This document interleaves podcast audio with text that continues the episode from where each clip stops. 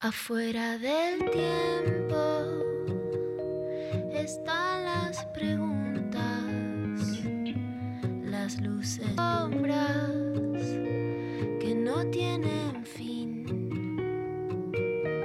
Ahí en la frontera están las señales,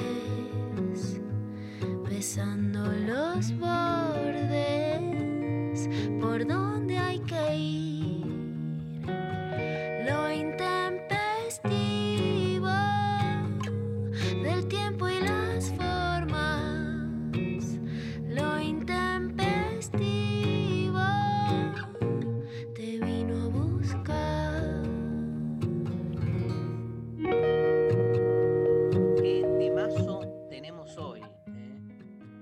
propósito del libro de Sabrina Kritzman, con la que vamos a estar charlando hoy, este, que se llama Comer y Criar. Este, o criar y comer, comer y criar, comer y criar.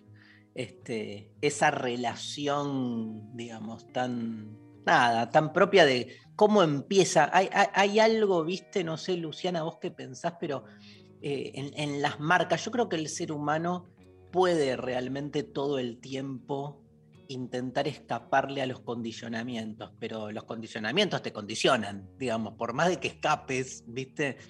Y el modo en que, ni hablar el modo en que te crían, ¿no? Vamos a hablar, obvio, de crianza, temazo, temazo con todo lo que, lo que implica la, crean- la crianza en una sociedad patriarcal, ¿no? Y que cada vez menos se visibiliza ese vínculo, este, increíblemente, ¿no? Puesto tan en evidencia en los últimos años.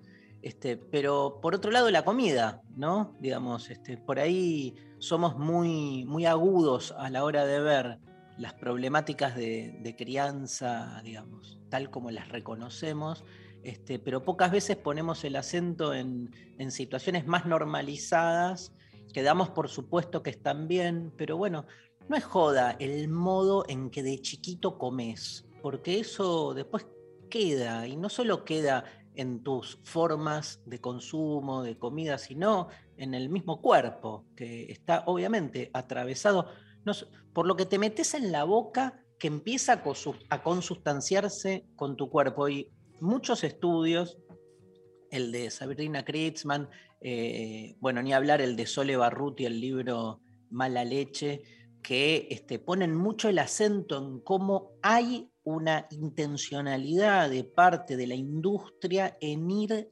a atacar, entre comillas, la comida de los chicos, porque es el lugar donde con muy poco se logra lo que Sole Barruti directamente dice adicción, o sea, lo compara este, con el efecto de una droga, ¿no? Bueno, buen día, empecé con, con todo, pero este, va a estar buenísima la entrevista. Yo, este, eh, nada, me parece que es un tema de los este, más contemporáneos que hay hoy para seguir analizando. ¿Cómo andas, Luciana?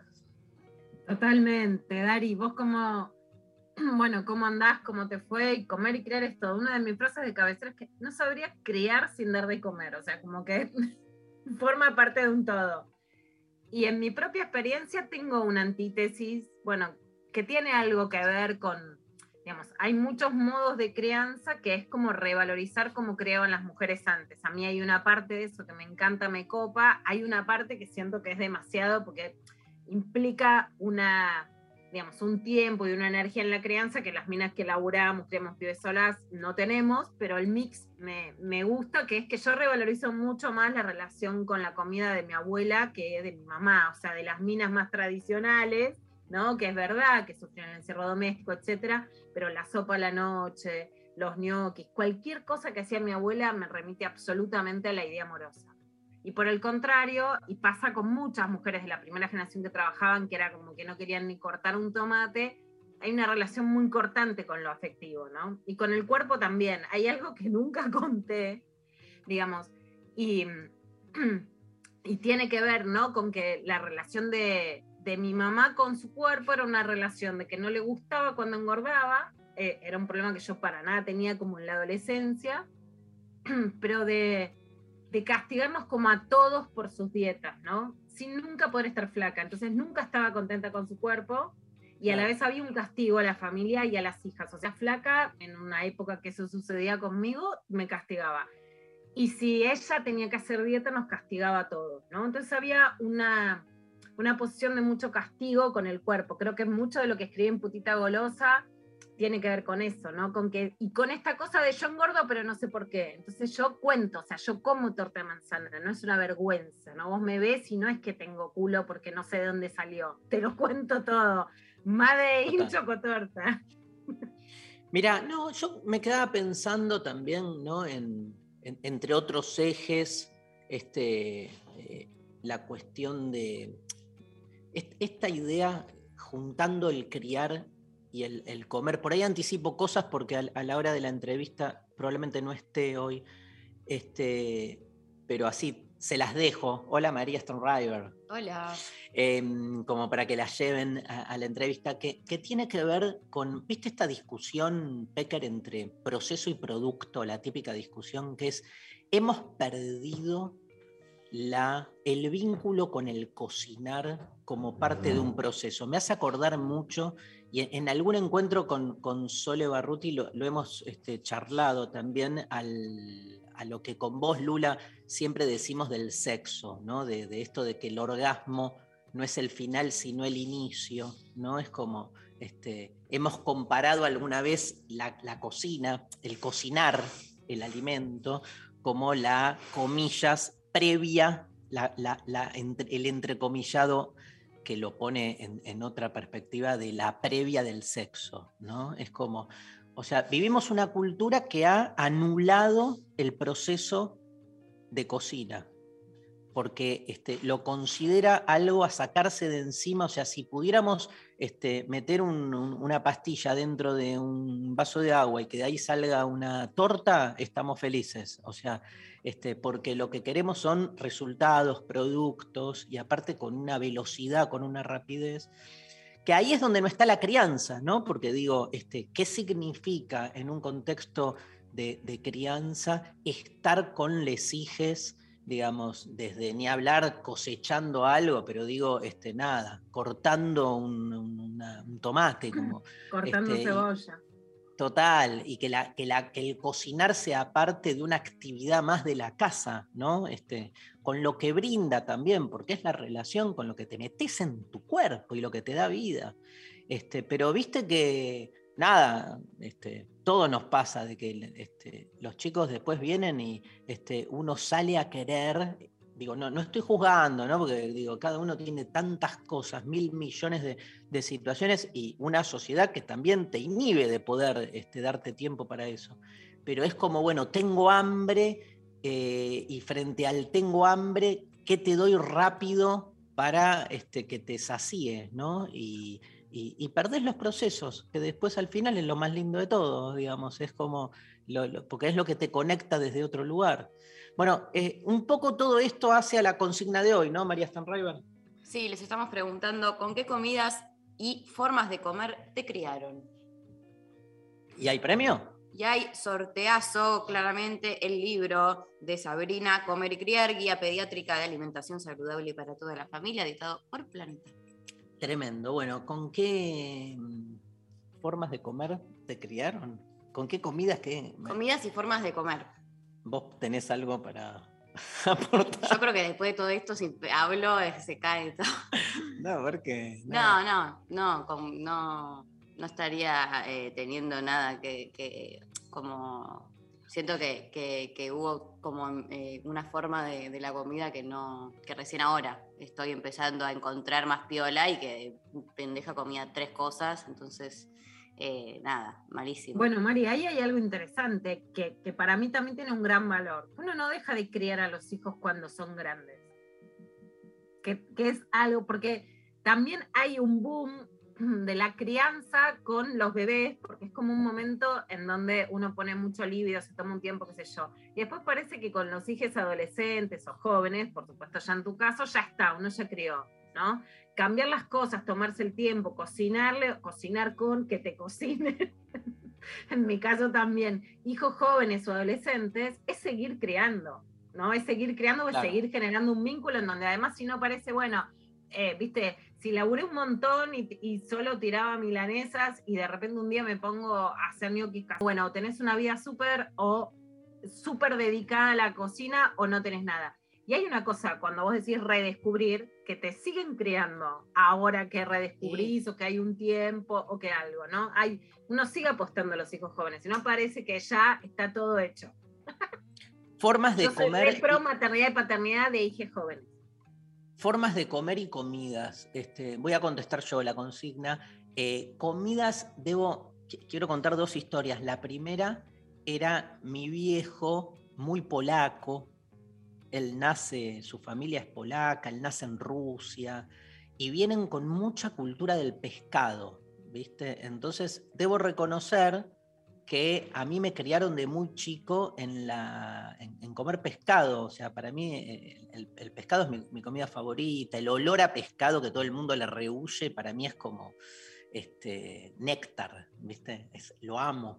Eh, y, de muy chico, ¿viste? Me enganché con eso. Y otra cosa que hacían que viví de chiquito era eh, la no gaseosa, ¿no? El no tomar gaseosa eh, bebidas y todo eso, por una cuestión más económica que sanitaria, digamos, pero, digamos, mi, tomábamos soda.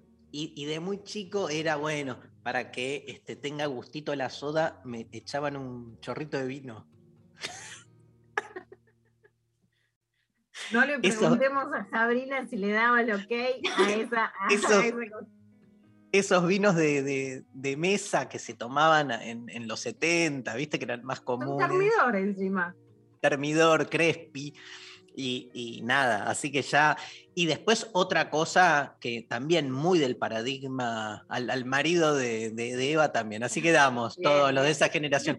Y vos sabés que otra cosa de mi generación, no sé si llegó después a la tuya, Lula o Eva, que es que mi vieja, eh, ante nada, lo que hacemos, todo, lo que hemos hecho todos de chicos, que es no comer, o comer poco, o comer este, eh, por fuera de los parámetros normalizantes, entonces era medicarme, ¿no? Este, que era la, la solución más. Entonces mi vieja me daba una, una medicación que se llamaba Periactin, que era como algo que abría el, el apetito.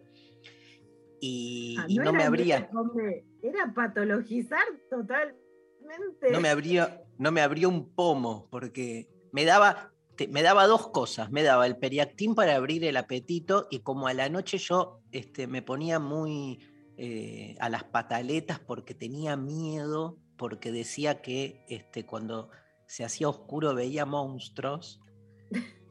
¿Sabes qué me daban? Valium.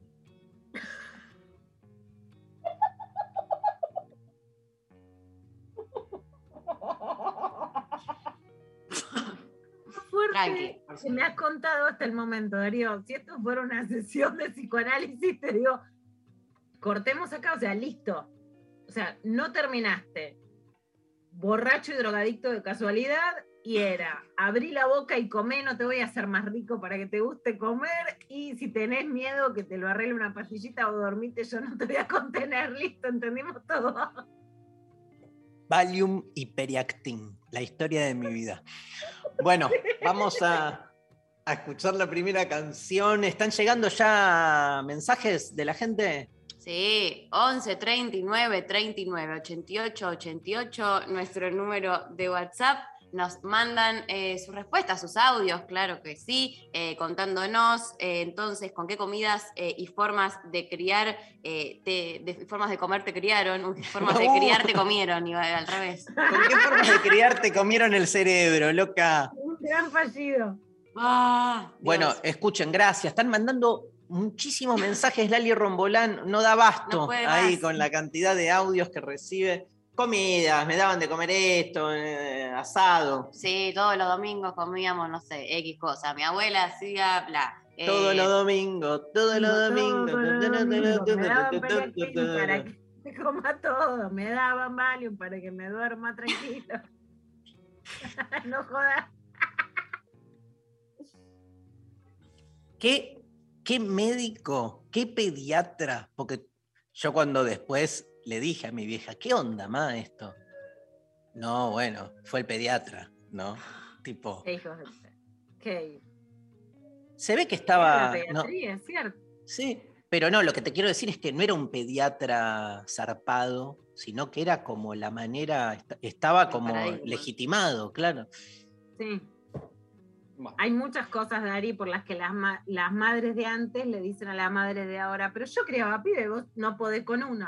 Porque ahora te hacen el potrecito, si no dormí de noche, te cuentan el cuentito, te hacen la comida, o sea, todo tiene su contra. mucho más dedicada que la maternidad de hace 20, 30, 40 años atrás. De una. Obvio. Bueno, eh, Talking Heads, para arrancar Uh. la mañana de hoy, Wild Wild Life, lanzado en 1986, fue el primer sencillo del discazo, ¿no? Pablo González, True Stories. Gran con Little Creatures, los dos mejores álbumes para mí. Bueno, todos. Naked también, ¿cómo se llama? Naked, sí. Este, bueno, el video de la canción ganó el mejor video grupal. Ya no hay más de la MTV, los videos, antes eh, los veíamos, ahora está todo Sí, ya no, Ya. no circula igual. Este, mm, esto dijo David Burns sobre el clip. La canción en sí misma se convierte en un vehículo que puede decir lo que quiera. Algunos gestos y movimientos se derivan obviamente de fuentes conocidas, programas de televisión, películas y más recientemente videos de rock. Es extraño pensar que algunos sincronizadores de labios están imitando a los personajes de los videos, que en realidad son músicos que imitan a otros personajes. En el video se lo ve al actor John Goodman. Antes de su fama en la comedia televisiva, Roseanne apareció en la película y en el video temazo de los Talking Heads, Wild Wild Life.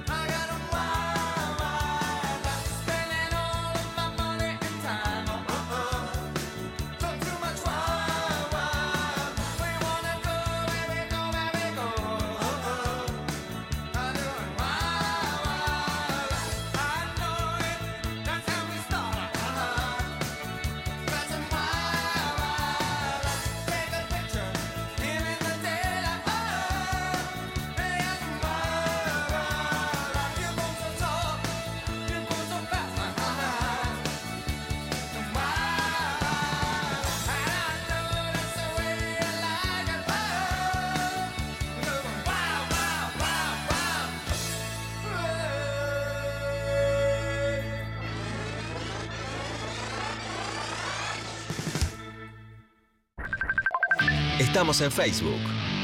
Nacional Rock 937. La hora líquida. Edición Charlie. La hora líquida vuelve al auditorio de Radio Nacional para homenajear a Charlie García. Gillespie se sumerge en entrevistas acuosas para coleccionar. Este martes, con la presencia de Fernando Cerezeski, ex manager de Charlie, y María Rosa Llorio. Desde el auditorio y en streaming por YouTube y Twitch. En el mes de su cumpleaños vamos a repasar su vida, su obra, su música. La hora líquida. Este martes, De 20 a 21 por 937. Nacional es Charlie. Y Charlie es Nacional Rock. WhatsApp 11 39 39 88 88. Nacional Rock. Mensajes Al 11 39 39 88 88.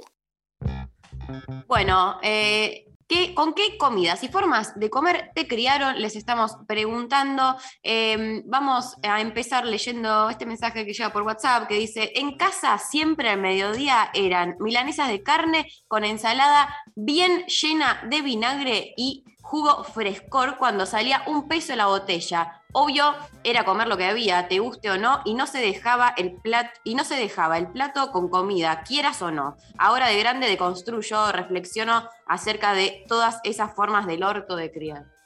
Es tremendo esto de comer. ¿Te acordás la imagen del video de, de Wall de Pink Floyd? Que Sí. está el, el profesor que le dice: ¿Esto que escribes? ¿Poesía? Ja, ja, ja. Y todos se le ríen y después se ve que está en la casa y que la, la esposa le dice: ¿Te comes el huesito del pollo? Ah, sí, ¿Viste? cierto. Era, era muy como de, o sea, no tenés que dejar nada en el Nada. plato. Yo me acuerdo de haber pasado eso. me- yo veo, por ejemplo, uno de mis hijos que es un obsesivo en sacarle la grasita a la carne. Sí. Y a mí me metían la grasa tipo. Aparte, la, la palabra prototípica, sigo con el Valium, el Periactin, y la tercera es esta. Todo. Yo decía, ¿todo qué? Todo lo que está en el plato. El plato vacío. Todo. Pero no quiero más. Todo. Pero esta parte no me gusta. Todo. El todo se llevaba puesto todo. Y era como tragarme cosas con asco, ¿viste? Como tipo, ay. Pero bueno, No, yo eso no lo aguanto. Ahí sí, mi papá intercedía por mí, que cuando era chica comía muy poco, chupé esa mandarina. Nunca, o sea, a una hora, digamos, me gusta mucho comer rico, pero no como mucho en cantidad ni como todo. ¿no? claro. Y mi papá sí decía, tenía esa frase que era yo no soy un tacho de basura, o sea, si no te gusta, no. Y, digamos, si a Claro. mi hija, que es la que menos come, nunca le digo, come todo, come más algo que sea algo sano y se lo digo, bueno, come un poquito de esto. Pero si no, nunca es tenés que comer, porque, bueno, eso ha traído muchos trastornos alimentarios, ¿no? Una cosa de, No, sí, pero era de otra época. Nosotros no. Se nos puede escapar a veces, yo qué sé. Tampoco todo. O sea, No. pero a veces. come Este, un poco, come, come ensalada. come un poco más. como Claro. una fruta, pero no es la... la- Pablo González dice que iba a, a los tenedores libres. Sí. que- Era eh, eh, muy una situación Sí, de sí. ir al tenedor libre y eh, hay que a comer todo lo que se pueda, dale, como un día de furia así de... muy brasileño, muy chino de eh, a todo, y después terminamos Sí, sí, sí, como, y sí, después obvio que cae como el orto, porque si no lo haces todos los días de la vida, de repente al darle con de todo, no, no creo que, que le caiga al cuerpo muy, muy bien. Eh, acá nos mandan, eh, buenas Intempes, soy Belu de Mardel, me sentí muy identificada con lo que contó Darío, ya que mi papá era pescador y me crié en el puerto, por lo cual vivía comiendo pescado, y ese olor eh, hoy me remonta a mi infancia. A mí también me daban algo que no sé que, algo que no sé qué para abrirme el apetito, y por las noches no dormía pensando en la vida después de la muerte con ocho años, y no me daban nada para dormir, solo me cagaban a pedo, jaja, genios. Bueno, mejor que no te dieron Valium. Sí. Igual. Venga de mierda todo. Qué terrible. Hola. Eh, tenemos, tenemos audios, ¿no? A Dale. ver.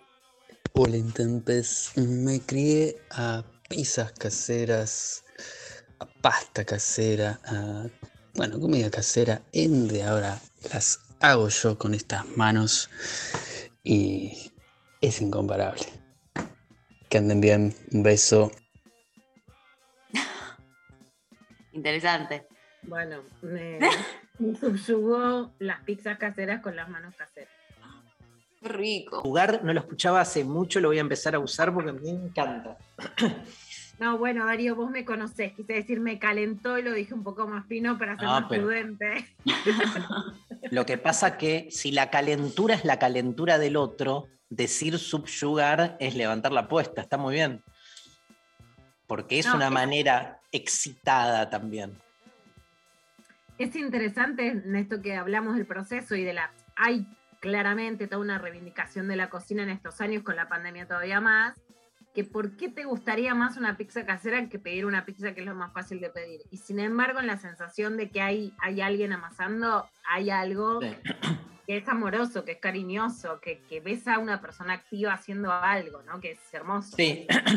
Y volviendo a lo del proceso que decíamos antes, también tomando, digamos, tantos elementos de tanta escucha este, eh, feminista de estos últimos años, eh, la, la total asimetría, ayúdame con esto, Lula, ¿no? Pero la total asimetría que hay, que es, digamos, un varón haciendo un asado captura toda la atención y la celebración del proceso. Mirá, está desde las 9 de la mañana, fue a comprar el carbón.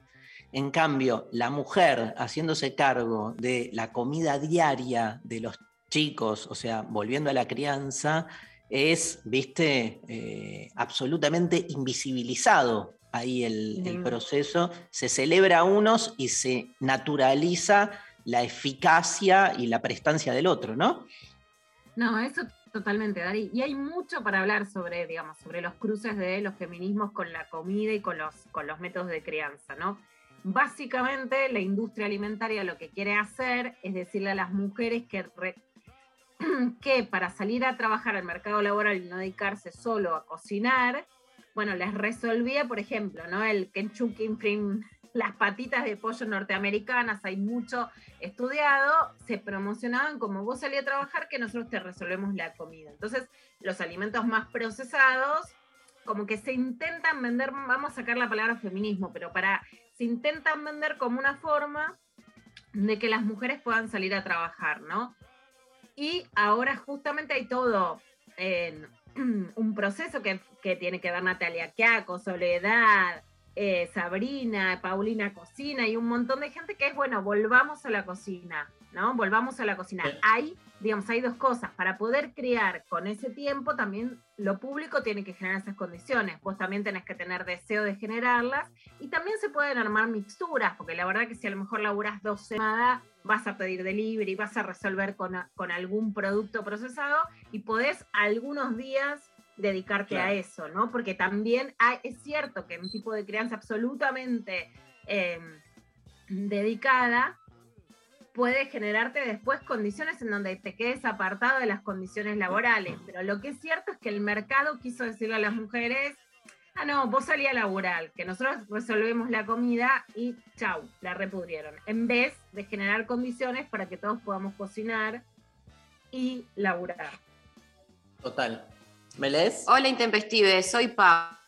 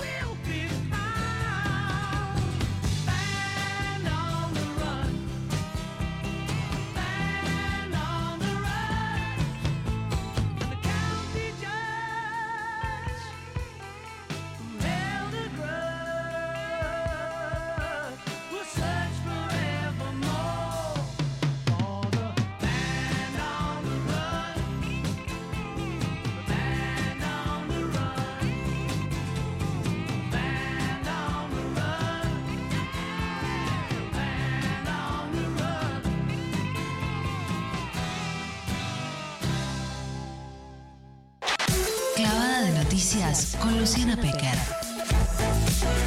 Agite sin concesiones.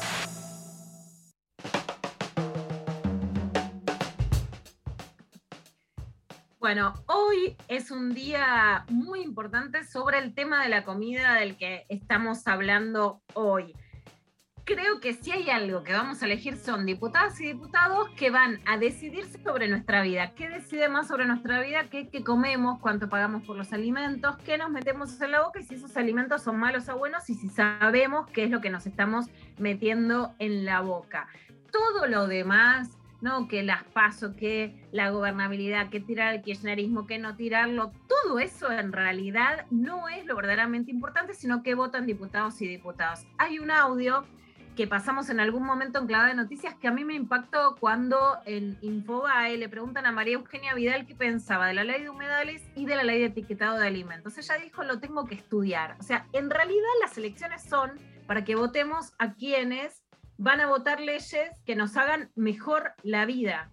Y justamente de lo que no quieren hablar es qué nos puede hacer mejor la vida. ¿Por qué? Porque hay lobbies, en el caso de hoy, muy claros de la industria alimentaria y de la corporación de la industria alimentaria norteamericana que no quieren que en la Argentina se vote la ley de etiquetado de alimentos. Una ley que tendría diferentes colores para advertirnos lo que tienen los alimentos aún, y esto también lo digo, todos saben que soy golosa, que me gusta comer, pero no es lo mismo comerte una torta casera o que se la compras a alguien, que a, mucho a las emprendedoras y emprendedores que cocinan morfi, que por supuesto van a usar cosas, pero que no es lo mismo que ir y comprarte todo lo etiquetado, que además va la plata a Estados Unidos, donde sea, y no a la emprendedora de la esquina que te está haciendo una torta y que está, está, etiquetado. Además, te puede advertir, mira, te vas a pasar de sal, te vas a pasar de azúcar, te vas a pasar de grasas trans, y vos también como consumidor o consumidora vas a poder eh, elegir mayor autonomía qué vas a comer. Bueno, es una ley súper importante que no se entiende por qué en las elecciones no se dicen. Hay un, gran peligro de que la ley se caiga, por eso distintos sectores se están arengando a que se vote hoy. En este sentido vamos a escuchar lo que decía Máximo Kirchner en el Destape, que dice que es una buena oportunidad para votar esta ley. Y creo que es un, un buen momento para, para tratarlo, que mañana la Cámara de Diputados en términos generales, más allá de la pertenencia de las fuerzas políticas, pueden demostrar que que aún en medio de un proceso electoral como este podemos seguir sancionando leyes que, que favorezcan al conjunto de la sociedad, no solo la ley de etiquetado frontal, sino a las personas en situaciones de calle, también a los trabajadores viñateros de Mendoza que habían quedado fuera del estatuto de peón, que van a poder jubilarse a los 57 años, así que creo que más allá obviamente de las ubicaciones políticas de, cada espacio, no podemos tener una sesión eh, que, que, sirva al conjunto de la gente. Que son como, como pequeños pasos que, que, ayudan a la construcción de, una dimensión más justa de la vida que tenemos por delante. Eh, ¿Saben si la oposición se va a presentar? Eh, creo que sí, creo que, esperemos que sí, ¿no? Uno siempre tiene la esperanza de que, más allá de que estaban distraídos en las últimas semanas con, con, con, quedarse con la presidencia de la Cámara, creo que creo que más importante que, eh, que una pena, ¿no? Por ejemplo, la primera candidata de Ciudad de Buenos Aires esté más preocupada en quedarse con la presidencia de la Cámara que en conseguir leyes para, para la gente. Bueno, lo escuchábamos a Máximo Kirchner. Es una gran oportunidad porque además vamos a hablar, y, fíjense cómo es una ley que tiene tanto que ver con la vida cotidiana. Si realmente el resultado de las PASO se eh, consolida después y cambia la composición, lo más probable es que esta ley no pueda salir, para que veamos cómo esto puede cambiar. ¿Por qué? Porque la verdad es que los sectores de Juntos por el Cambio responden más a las corporaciones, a las empresas. ¿Qué quieren las empresas? Ganar dinero. ¿Le importa tu salud? Te la debo, lo vimos con las vacunas. Esta ley puede además perder estado, eh, perder estado parlamentario, con lo cual se va a cero y a partir de irse a cero a ser tratada y ahora ya cuenta con media sanción del Senado, o sea que puede salir hoy. Es fuertemente resistida por la oposición y por las empresas de alimentos, lo cuenta también una, nota de Delfina Torres Cabreros y Gino Biglianco, de el diario.ar. Así que por eso vamos a seguir escuchando hoy por qué es un día de tan importante. Jessica Levia, Jessica Lavia es nutricionista, ella es Inutri para quienes la seguimos en Instagram. Es coautora del libro Pese lo que pese contra la hegemonía del cuerpo ideal, una de las nutricionistas que más están laburando en contra de la gordofobia para que no se demonicen los cuerpos gordos, pero que muchas personas podamos también aprender a alimentarnos comiendo rico, pero cuidando nuestra alimentación de forma más sana. Jessica también postea desde las redes sociales que hoy es un día de para que la alimentación en la Argentina esté más resguardada con estas etiquetas negras que van a advertir sobre el exceso de calorías, de sodio y de azúcar. A ver. El oficialismo convocó hoy para que la ley de etiquetado frontal de alimentos, la ley de alimentación saludable, sea votada en diputados, pero lamentablemente desde la oposición no están queriendo dar quórum y si no hay quórum no va a haber sesión. Es muy importante que entendamos que esta ley la necesitamos todos, todas y todes. Es una ley a favor de las y los consumidores. Es importante saber qué estamos comiendo. Es nuestro derecho saber qué estamos comiendo.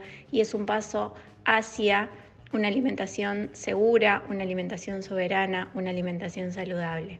Así que esperamos que las y los diputados estén a la altura de las circunstancias, que nos olvidemos de las luchas políticas, que dejemos de lado todos los lobbies que están ocurriendo en el Congreso y que hoy podamos votar esta ley y que hoy tengamos esta ley porque es un paso hacia adelante, hacia la salud integral de todos y todas.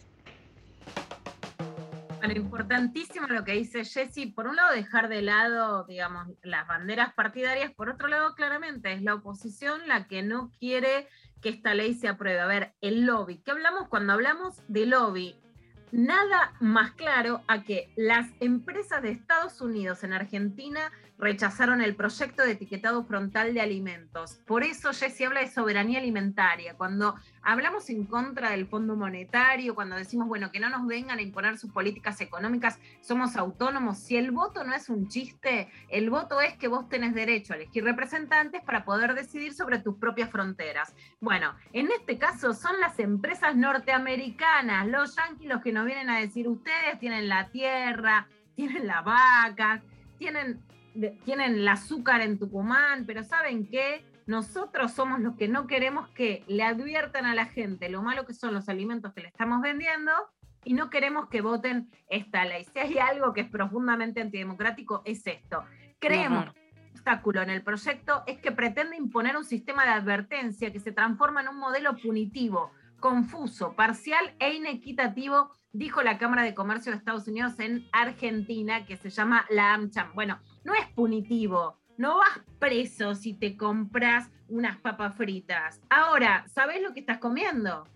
No es que te lo prohíben, es que, des- es que querés saber qué es lo que tiene, ¿no? Ya se hizo una ley similar en Chile, entonces te dicen, no sirve para bajar la obesidad. Bueno, la obesidad no bajará por un montón de razones, pero vos podés tener derecho a comer, incluso a elegir con qué engordás, porque no es lo mismo esto, comerte una casera, que comerte un paquete de... Sí, no, lo de... o sea, yo me quiero Sí, comer sí, un apple- Obvio.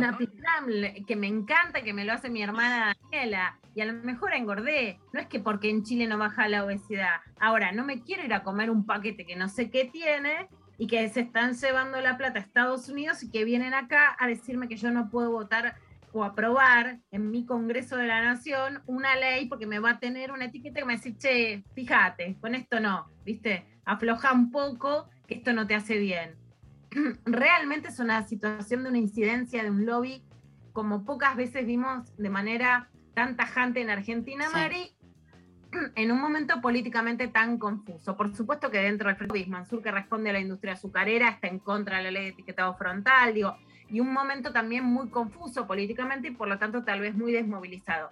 Mijael Kaufman es coordinador de incidencia política de Inconsciente Colectivo, que es un espacio de activismo y militancia socioambiental. También nos dice que viene trabajando sobre etiquetado frontal y que hoy hay una sesión, pero el tema es que no sabemos si va a haber quórum o no. O sea, si la oposición se va a presentar para que la ley se pueda aprobar. Si las pasos se repiten, esta ley no sale, por lo que es última oportunidad. Así que, bueno, escuchamos a Mijael Kaufman. Es un proyecto de ley que el año pasado, el 29 de octubre, se aprobó en el Senado, que se va a cumplir casi un año desde que entró en la Cámara de Diputados y Diputadas y aún no tenemos una ley. En el día de hoy hay una sesión convocada en el que en el temario figura etiquetado frontal como uno de los temas, pero aún no tenemos la certeza de si habrá quórum o no. Y desde nuestro lugar, como organizaciones de la sociedad civil que militamos desde hace muchísimo tiempo este proyecto, nos avergüenza lo que está sucediendo en la Cámara de Diputados y Diputadas, donde priman los egos de los distintos colores políticos y no prima lo más importante, que es representar a la ciudadanía, es representar a los derechos de la gente y sobre todo un proyecto de estas características que viene a garantizar derechos, que viene a garantizar que la alimentación adecuada no sea simplemente para quienes tenemos el privilegio de elegir qué comer y de comer bien, sino que tiene que ser un derecho para cada habitante del suelo argentino. Y redobla la apuesta, porque también nos viene a garantizar nuestro derecho de acceder a la información. Y como si fuera poco, en medio de una pandemia, también viene a poner la importancia del derecho a la salud. Pero pareciera que algunos diputados y diputadas, a pesar de que tuvimos una pandemia como la que pasó, de más de un año y medio, donde quedó en evidencia la importancia de apostar a la salud, bueno, se ve que hay algunas personas que todavía no lo vieron y que siguen priorizando sus egos personales y los egos partidarios por sobre los beneficios y derechos de la gente. A las 10 de la mañana de hoy estamos convocando al Congreso de la Nación para manifestarnos y que sepan que somos miles las personas que a lo largo y a lo ancho de todo el país estamos reclamando que queremos etiquetado claro ya. Por supuesto que las 10 de la mañana ya pasaron, que esta convocatoria ya está. Más allá de la pandemia, lo que vemos claramente, Mari, que los sectores de derecha se movilizaron más y que los sectores populares estamos más desmovilizados. Cecilia Moró, una diputada central en la aprobación del aborto legal, está arengando también para que pueda haber quórum y, por ejemplo, en FM La Patriada dijo, esperemos que haya quórum, es una sesión con temas que deberían estar fuera de cualquier especulación, da la sensación de que Juntos por el Cambio quiere hacerse del poder y entorpecer la gestión, y también eh, lo que dijo con Pablo Dugan en Radio 10 es, espero que la oposición sea consecuente y baje a sesionar por la ley de etiquetado frontal. Realmente un tema porque quieren ser votados como diputados y no quieren bajar a trabajar, por supuesto, por una maniobra que es dar o no dar quórum, que es una forma, digamos, de ejercer la política, pero que claramente va a dejar afuera esta ley de, de, etiquetado. Otro tema de salud, Carla Bisotti, la ministra de Salud, dio una conferencia de prensa después de una reunión con la Sociedad Argentina de Pediatría sobre las vacunas para menores de 3 a 11 años. La verdad, Mari, que lo dijimos en algún momento, cuando incluso a vos, que sos joven y que ya estás vacunada, dijimos, ¿cuándo Sí. te llegará el turno para vacunarte? Yo no creí que va a ser 2021. Yo tampoco, yo tampoco. Todo lo que tenemos que criticar lo criticamos y quienes nos Siempre. saben, vos lo sabés, María. Ahora, el plan de vacunación en la Argentina y la edad a la que ha llegado, ¿no? Que además implica, bueno, más allá de que sigan los cuidados, que puedan ir a fiestas, que pueda salir, que se pueda reactivar, digamos, la vida adolescente y juvenil, es impresionante. Y sinceramente, la vacunación ha superado las expectativas que teníamos desde la población y mucho más como está llegando a los jóvenes, a los adolescentes y va a llegar a los niños. Esto decía Carla Bisotti. El inicio de la preparación de las vacunas para que entre jueves y viernes se inicie la distribución a todo el país y el 12 de octubre podamos iniciar en conjunto nación, provincia, municipios, eh, por supuesto las sociedades científicas, con la sociedad de pediatría a la cabeza como representante y con un rol estratégico en la vacunación pediátrica, la vacunación en los niños y niñas priorizados, los que tienen más riesgo, que están hace más de 18 meses esperando esta vacuna para poder, aunque se genere una presencialidad cuidada, poder acercarse a las escuelas porque todavía estaban sin poder tener esa presencialidad. Han esperado muchísimo este momento. Bueno, realmente es impresionante esta noticia y en el mismo sentido Axel Kicillof, el gobernador de la provincia de Buenos Aires, con la M990 dijo sobre la decisión de la ANMAT en la vacuna para niños. Si ANMAT la autoriza ya no hay nada que discutir. A ver qué dice Axel Kicillof. Hoy a la mañana abrí el cajón de, medicamentos y el único requisito que yo tengo para mí, para mi familia, para mis hijos, para aplicar un, remedio, una vacuna, es la aprobación de ANMAT. Siempre fue así. Me parece que desconfiar de ANMAT se hizo también, me acuerdo al comienzo, con la vacuna Sputnik y la verdad que no, no, ni siquiera llego a comprender cuál es el posicionamiento. Si no vamos a confiar en, lo que resuelven los especialistas de la ANMAT, tenemos que rever, viste, todo lo que hemos hecho en nuestra vida, ¿no? Es así de sencillo. Si te recomienda y autoriza el uso de una vacuna, de un medicamento, eh, ya no hay más duda ni más que discutir. Corta la bocha, ¿no?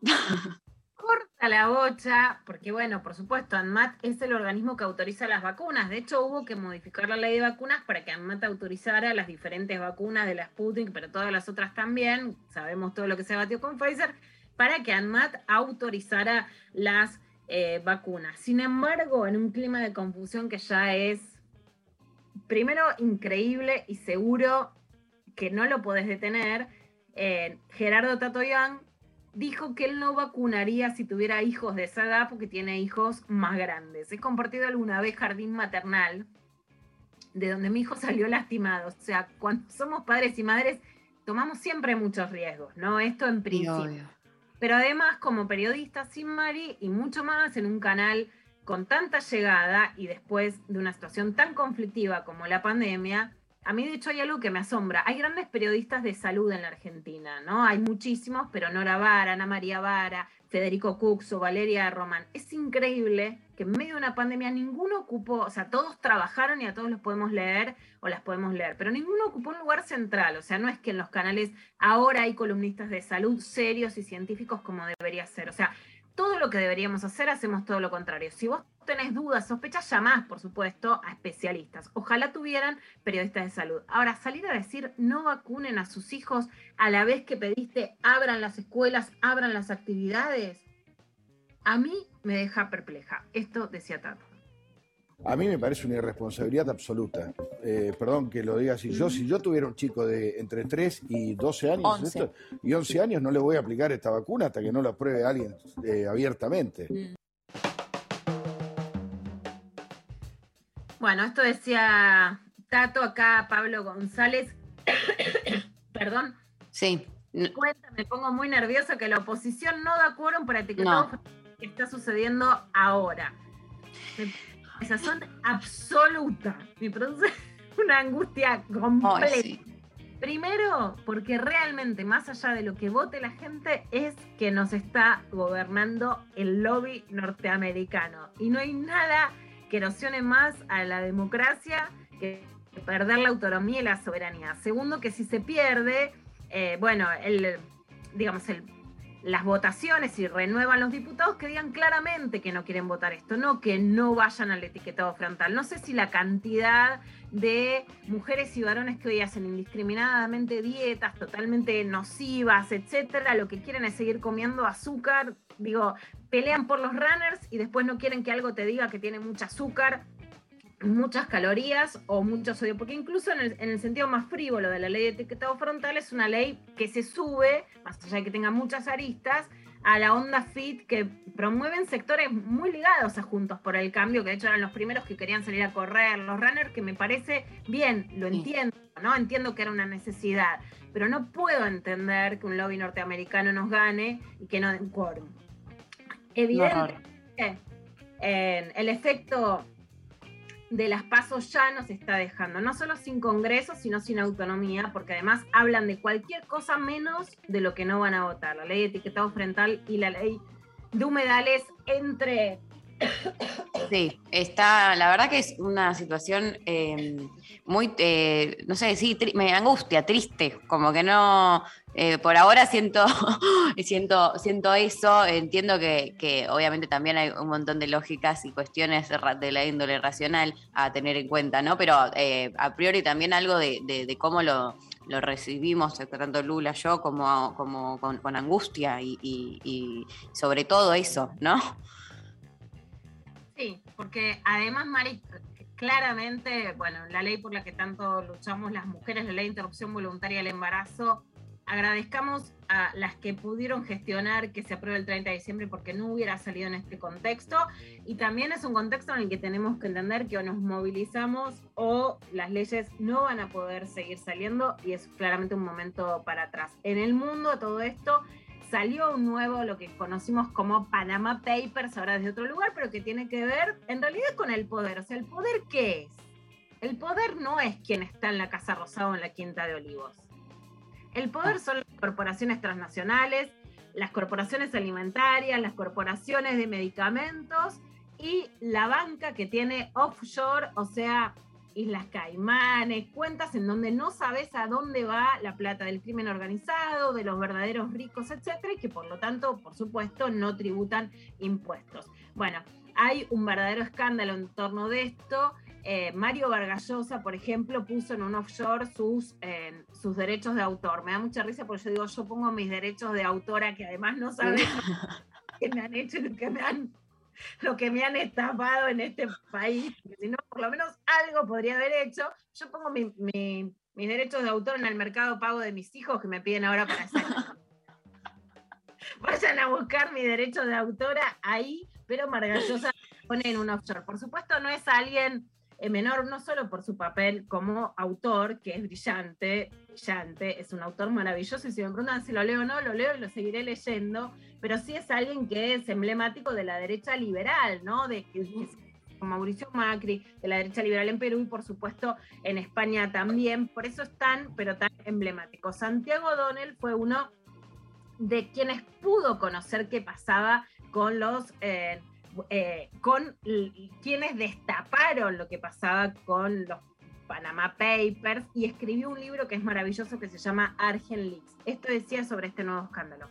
A mí me preocupa un poco que una filtración así sea, viste, con los presidentes, con los países más fuertes del mundo y sin embargo la guarida fiscal más grande, que es el estado de Delaware en Estados Unidos, nunca aparezca. Nunca Claro. aparecen los americanos este, más importantes. Eh, en esta filtración vamos a esperar, se dice que va a haber algunos temas que se van a discutir, que aparecen en algunas cuentas de norteamericanos, pero en general parece como una respuesta donde aparecen los grandes magnates rusos, los grandes magnates chinos, aparecen guaridas fiscales en el Caribe, aparecen en todas partes del mundo, menos en Estados Unidos. Entonces, ¿esto es un esfuerzo para eliminar la competencia o es realmente un avance sobre las guaridas fiscales? Como Claro, no sabemos estos documentos es muy difícil de saber, pero una filtración de este tamaño de documentos es muy difícil que suceda sin que lo conozca el gobierno americano.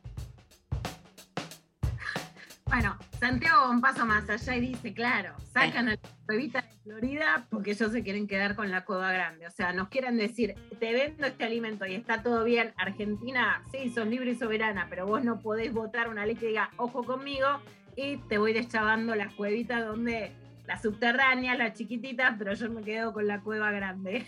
Así estamos. Tremendo. Clavadón de noticias y bueno, vamos a ver cómo sigue hoy la continuidad informativa y los vamos a terminar de informar mañana especialmente sobre el tema de ley de etiquetado de alimentos. Gracias, Lula Clavadón, tremendo. Eh, vamos a escuchar a Charlie García en este mes eh, de- por su cumpleaños Eh, y un poco en relación con todo lo que venimos hablando de esa canción que se llama La sal no sala.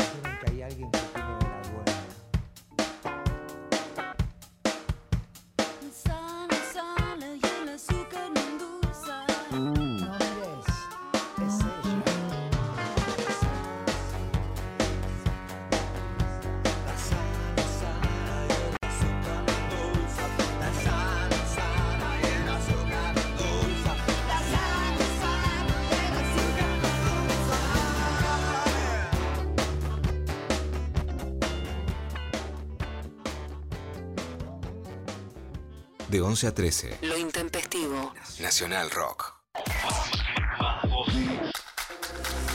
937. Nacional Rock. Los miércoles a las 20, Nica Vida. Ivana Sherman y el área de género le dan voz al feminismo y a las disidencias. Esta semana siguió en la agenda la cuestión sobre si está mal ser progre. Yo todavía no puedo acreditar que este debate exista. Y si se contradice una agenda de ampliación de derechos sociales o civiles con una agenda económica para los sectores populares que eh, no cabe ninguna duda que la están pasando pésimo. Eh, con la pandemia, por supuesto, todo empeoró aún más. Mica 20 a 21 por 937. Nacional Rock. Hace la tuya. Pelear. Sufrir. Caer. Caer. Levantarse. 937. Nacional. Nacional Rock. Rock. Mensajes de audio al 11 39 39 88 88.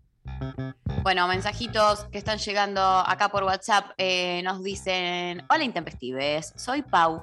Tengo el recuerdo que me obligaban a desayunar leche porque era la mejor opción. Me cuidaban, pone entre comillas. Iba llorando del dolor de panza a la escuela muy seguido. Hoy puedo elegir otra forma de comer y seguro muchas familias tienen más información para alimentar niñes. Les quiero. Eh, yo también fui muy de, de todos los días mínimo un vaso de leche. Y era como muy era como que si no lo respetaba o sea en algún momento del día yo tenía que tomarme ese vaso de leche y hasta muy grande eh, la verdad con ese hábito que claro en ningún momento nadie eh, no había ningún tipo de información de que o sea todo a priori era era lo mejor que se podía hacer que los huesos que el calcio que no sé qué. Eh, así que dándole a la leche un montón. Este Le vamos tremendo a preguntar a Sabrina por, por todos estos temas que nos están dejando en los mensajitos. Espectacular. Escuchamos un audio, a ver. Buen día, Intempes. Justo los estoy escuchando armando una unidad sobre alimentación que trabajo en construcción ciudadana con, como desprendimiento de trabajar con nuestra relación con el ambiente. Y en mi infancia, bueno, mi mamá muy copada, mucho casero, por un tema económico, pero también por convicción, y mi abuela mucho frito, como dice mi papá, las invasiones inglesas. Y cuando me casé estuvo genial porque hice toda una síntesis de mis tradiciones culinarias, más lo que iba aprendiendo. Y es como un rasgo de identidad. Besotes. Ah, me encantó, las invasiones inglesas. Qué hermoso mensaje. me encantó. Las invasiones inglesas por el frito estuvo buenísimo. No, no, increíble, increíble. Eh, a ver, otro audio. Bueno, mi historia, soy hija de una nutricionista y bueno, ahí en casa hubo comida, bueno, fácil, rápida, como por ejemplo fideos, polenta, algún bifecito con ensalada, algo que se puede hacer rápido en casa porque mis viejos laburaban bastante fuera de casa, entonces por ahí las comidas elaboradas quedaban para el fin de semana. Y bueno, y toda una cultura, vengo de una provincia muy conservadora, entonces, y religiosa, entonces no podías jugar con la comida, era la cara de Dios, tenías que terminarte todo el plato, lo que ellos decidían que vos tenías que comer. Y, bueno, y si te- había una- alguna cuestión era, te, quedás sin comer, ese es tu castigo, así que bueno, premio castigo a la comida, una relación muy saludable. Tremendo, tremendo. Eh, me hizo acordar mucho a esto de, como eh, una frase que tengo también de, tenés que comer todo porque hay chicos que no tienen para comer y vos no te terminás el plato de comida. Ah, Dios. Trauma, traumada. Eh, mucho de, de eso, obviamente, ¿no? Como de que, que se, que se vuelve raro porque es como un valor que, por un lado, ¿no? Como que están al mismo tiempo presentes un montón de cosas que es como, ah, claro, sí, obvio, como hay chicos que no tienen para comer, ay, bueno, yo soy una chica, bueno, pero y entonces, no, como, no vas a tirar a la basura la comida mientras que hay chicos que se mueren de hambre, como, bueno, perdón, no quería más milanesa, ¿viste? Como, no sé. Eh, tengo un poco esa- esas imágenes en mi cabeza también. Tremendo, Bueno. tremendo castigo, ¿no? Sin po digamos, te vas a quedar sin postre y la pobreza es tu culpa de golpe, ¿no? En tu casa. Claro, una combinación eh, tremenda. Acá, eh, hablando de, de postres, hay un mensaje que dice, hola querides, en casa comíamos muchas cosas ricas, muchas verduras en soufflé, qué rico. Lo que no podía faltar era el postre. Yo seguí con esa forma de cocinar y mis tres hijes también. El postre que más hacía mi mamá era flan casero, obvio. Les Qué quiero rico. infinito. Ay, Aguante, mucha reivindicación. Yo escribí muchas notas de reivindicación a Doña Petrona. Hay una Sí. historiadora norteamericana, viste, las buenas, las yanquis buenas, que las del bien. Bueno, Rebeca que hizo un libro de Doña Petrona alucinante de reivindicación y yo tengo una reivindicación muy grande que hacer, alguien que fue muy importante en mi vida y en la crianza de mis hijos, además cuando, cuando fueron chicos, que yo me había quedado sola y que fueron momentos duros y que le puso mucha onda, que es Choli Berreteaga, que escribió Mirá. muchos libros cocina fácil para la mujer moderna, que había una cosa de puré chef, Mari, que a vos te gusta tanto, Sí. pero que, era, que es un mix que a mí me copa y que, que reivindico mucho, que es como, bueno, tenés poco tiempo, pero la cocina está, porque hay una cosa entre las minas que laburamos y cocina mucho, pero tenés poco tiempo. Bueno, pero Ujú. a mí fue como una abuela con, con su nieta, que es Paulina Maldonado, y que, viste, el mousse de chocolate, nos hacía el mousse de chocolate. Tenía a separar la yema y la clara, que yo por supuesto aprendí poco y Benito aprendió un montón, que nos invitaba a comer desde chicos y a castelar a sus cumpleaños y que la tengo con todo mi corazón y le agradezco a la mujer que más estuvo en la televisión argentina. Así que de todo corazón, para lo, poco que sé de cocina, lo sé gracias a Choli, así que todo el amor para, para ella. Bueno, Hermoso, ya nuestra entrevistada, Mari. Sí, ya. Vamos a escuchar un temita. eh, nos vamos a la pausa con eh, los vándalos chinos y Emanuel Orbileur. Llámame.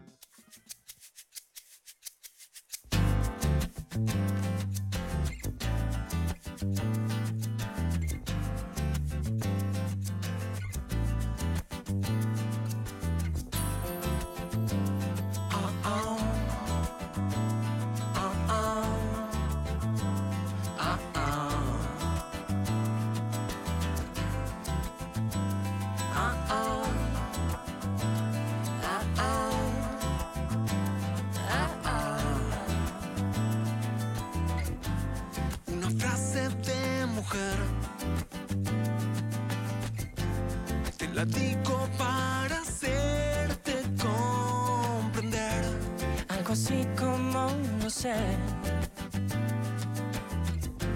Si te llamo, vos sabes para qué es. Llámame cuando llegues. Llámame cuando llegues que yo. Yo ya estoy listo para vos.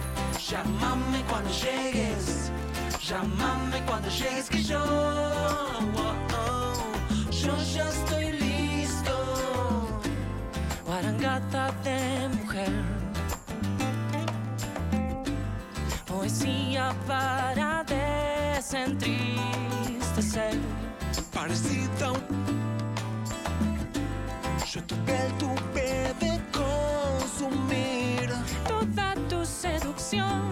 Transformada en un vapor.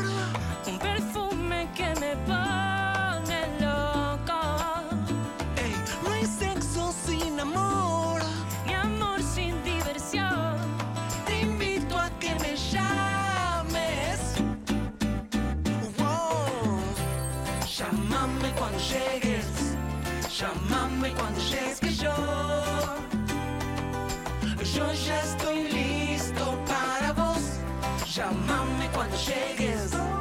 Llámame cuando llegues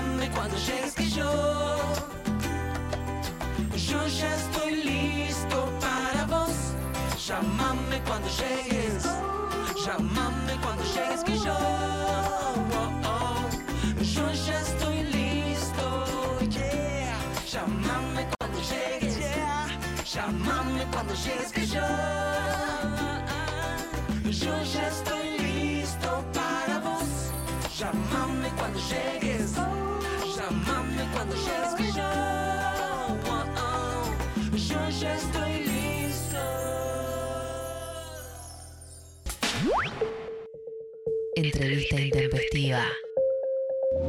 Fuera del tiempo están las palabras. Bueno, estamos en la entrevista intempestiva del día de la fecha. Lula, contanos, ¿con quién vamos a charlar? Bueno, con una ídola de multitudes que arrancó en redes y se convirtió en súper en mis hermanas con mis sobrinas Regina, Guaira, León, especialmente que son más chicos que mis hijas que ya se cocinan solos y cocinan este, súper genial. Me habla todo el tiempo de ella, ¿no? Es porque Sabrina dice, porque Sabrina ¿no? está en la conversación todo el tiempo. Es Sabrina Kritzman, es autora de otro bestseller y de un libro ahora que se llama Comer y Criar. Guía Pediátrica de Alimentación Saludable para toda la familia, lo editó Planeta, es un hitazo.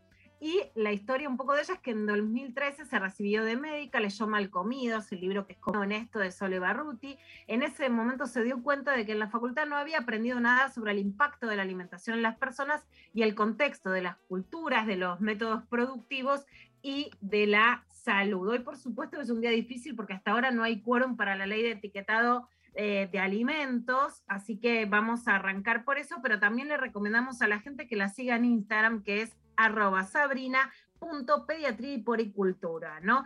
Sabri, bueno, bienvenida. Te preguntamos un poco por esto que nos tiene desalentadas hoy, que la oposición no está dando quórum para la ley de etiquetado de alimentos y por qué es importante esto para una mamá, un papá que quiere criar y decir, bueno, me pongo un poco las pilas con la alimentación y después no sé qué estoy comprando. Bueno, muchas gracias, Luciana, gracias por el espacio. Es un día muy especial, es un día muy especial para hablar justamente de alimentación. Creo que lo más importante que tienen que entender las personas que se han votado para representar al pueblo es que es una ley que tiene que ver con la salud de las personas, ¿sí? que dejen un poco de lado lo partidario, elecciones, que esto, que el otro, y piensen que esto tiene que ver con la salud de todas las personas de este país, que esta ley eh, justamente busca eh, que tengamos más información para poder decidir lo que estamos eh, consumiendo. Em, cuando uno va a comprar un pan en el supermercado, ¿no? Uno por ahí, a medida que se va construyendo, va, va pensando si el lugar para ir a comprar un pan es el supermercado, pero en el día a día hemos aprendido eso y se encuentra de repente que tiene cuatro sellos negros diciendo que tiene alto contenido de azúcar. Vos decís, pero esto es un pan. Se supone que es salado, yo lo quiero para hacer un sándwich. ¿Por qué tiene una etiqueta que dice un rótulo negro que dice exceso de azúcares? Y porque tiene cuatro tipos de azúcares y tiene colorantes y edulcorantes. Entonces ahí hay una información que hoy no estamos teniendo y que esa información tiene un impacto en la salud de las infancias y de las adulteces sin ninguna duda y que merecemos tener para poder elegir. Desde el caminito un poco que se fue construyendo con el cigarrillo, ¿no? Hace no tanto tiempo decíamos como, bueno, el deportista que fuma intradeporte y la embarazada que fume, y cuando yo cursaba la facultad se fumaba en el aula todavía. Hoy decíamos, hoy decimos como, no, no, ¿cómo vas a fumar en el aula? Imposible. con, con tus Fumaban compañeros. las reacciones, se fumaban Pero las pasaba, y no fue hace tanto, ¿no? Entonces, ¿cómo no podemos deconstruir estas cosas y comprender que nos hacen mal? Y bueno, ahí va, viene un poco esto del día de hoy partidario. Les pedimos, por favor, esto es una cuestión de salud, más allá de lo económico, lo, lo político y demás, es una cuestión de salud. Sabrina, la Argentina tenía como tradición, más allá de que eso ya no esté, ser el granero del mundo, un país con una tierra fértil, etcétera, digamos, pero un país que no es una isla que no tiene eh, ni para alimentarse, ni para autosostenerse, etcétera, ¿no? Eh, ¿qué, qué te pasa a vos cuando hay un lobby norteamericano de las empresas para decir no voten la ley de etiquetado frontal? O sea, cuando si sucede lo que parece que va a suceder hoy, no puede salir una ley por incidencia directamente de corporaciones alimentarias norteamericanas. Yes, van a siempre ganan, o sea, muchas veces, no siempre, mentira, muchas veces ganan los que, los que más ganan, ¿no? Perdemos todo el resto. Porque si yo me enfermo porque como alimentos, productos superprocesados todo el tiempo, desde el momento de que nazco en adelante, sin saber, las personas gastan mucho dinero en su salud a largo plazo, a corto y a largo plazo, porque se enferman agudamente y se enferman crónicamente. Se muere más gente de enfermedades crónicas no transmisibles de que de enfermedades infecciosas, ¿no? Inclusive en la época COVID. Y en la época COVID se suman, hacemos una suma de líos enormes y eh, siempre pasa esto, ¿no? Es como que la, la gente que más plata se lleva en el bolsillo termina ganando y no puede ser así realmente. Cuando yo empecé a hablar de alimentación, primero yo tuve que entender que había cosas que no estaban buenas y la primera cosa que comuniqué en redes fue el famoso postre del dinosaurio, este, que salía en la tele con un pediatra que decía que tenía que ayudarlo a crecer más alto a los chicos y yo no podía creer cuando, con- primero yo lo entendí, llegué a, a entender eso como pediatra y después lo comuniqué en las redes, el nivel de violencia, porque la gente me decía como, ¿cómo vas a criticar a eso? Si lo siguen vendiendo no debe ser malo. Yo dije, pucha, sea, yo ent- entiendo ese discurso porque a mí me había costado llegar a esa conclusión de que no solo no era bueno, sino que era algo malo, o sea, para la salud.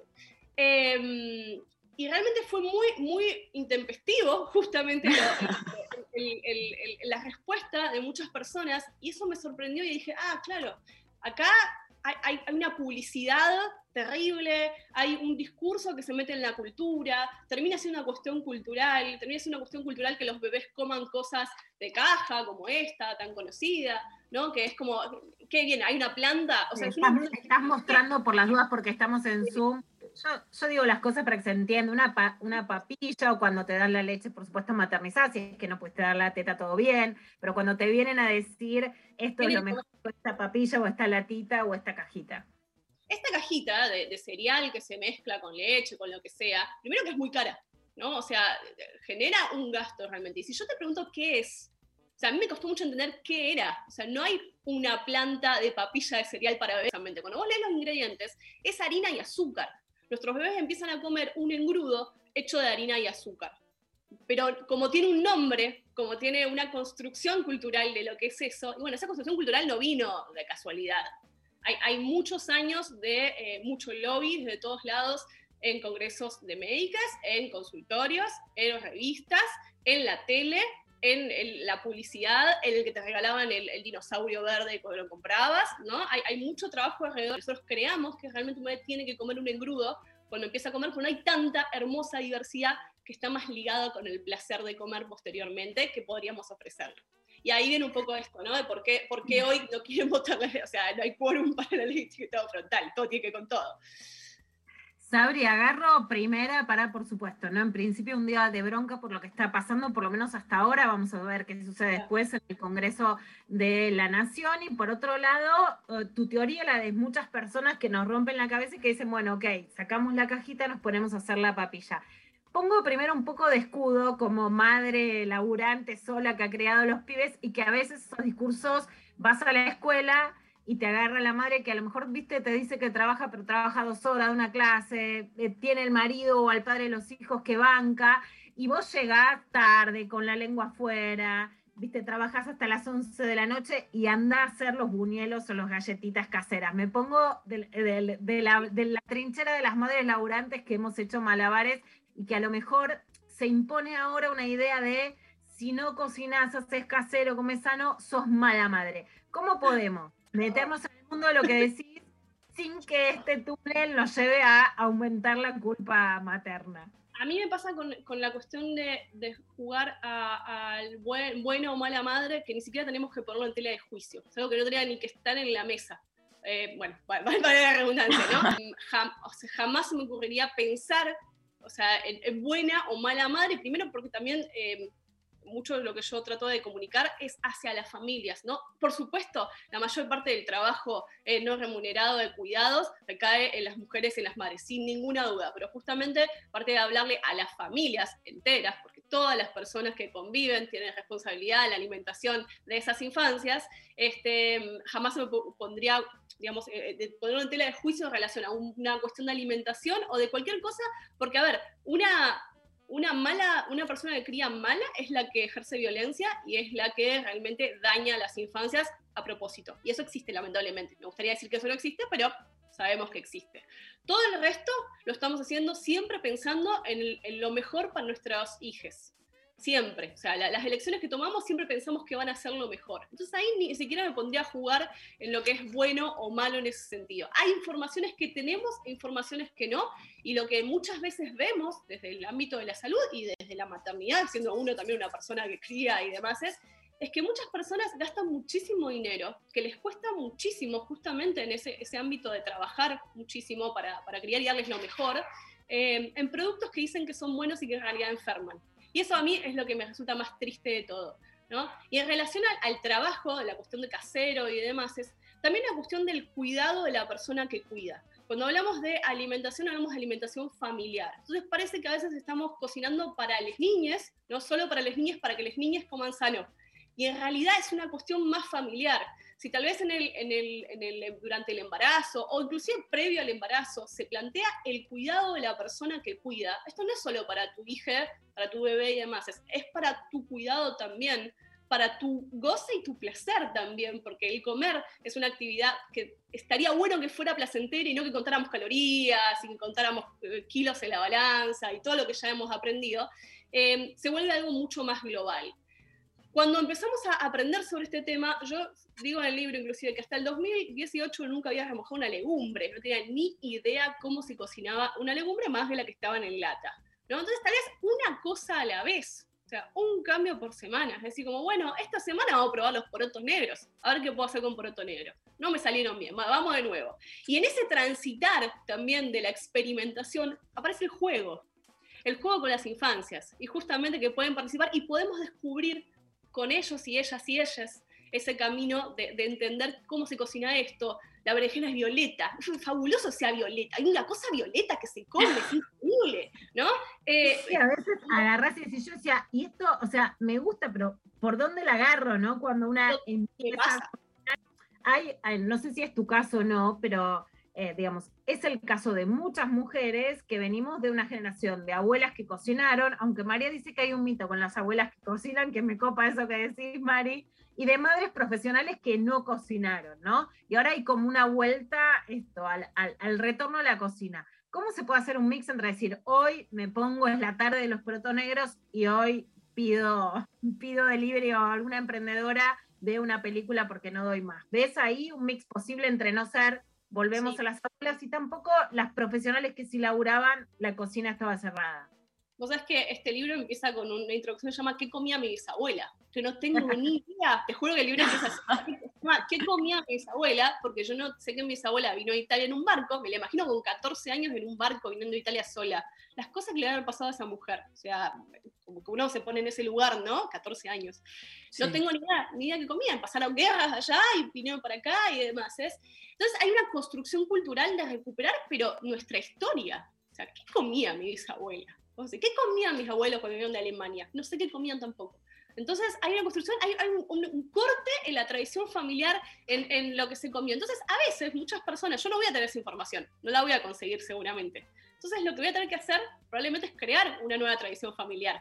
Como encontrarme con tal vez recetas nuevas y que a partir de acá, así como tus hijos cocinan, espero que al mío le guste también cocinar eh, y, como crear algo nuevo para, para que otras generaciones o, o mis amigues, las personas que nos rodean, también podamos encontrar. Y algo que recién dijiste que me encantó, que fue, bueno, si hay que pedir una emprendedora, tal vez, ¿no? Otra persona cuyo trabajo, eh, hay circuitos más pequeños, tal vez de trabajo, eh, que, que está buenísimo porque nos acompañamos también en eso. Eh, eso se, se encuentra mucho. Bueno, empezamos a buscar lugares más pequeños que no son el supermercado gigante con la marca multinacional.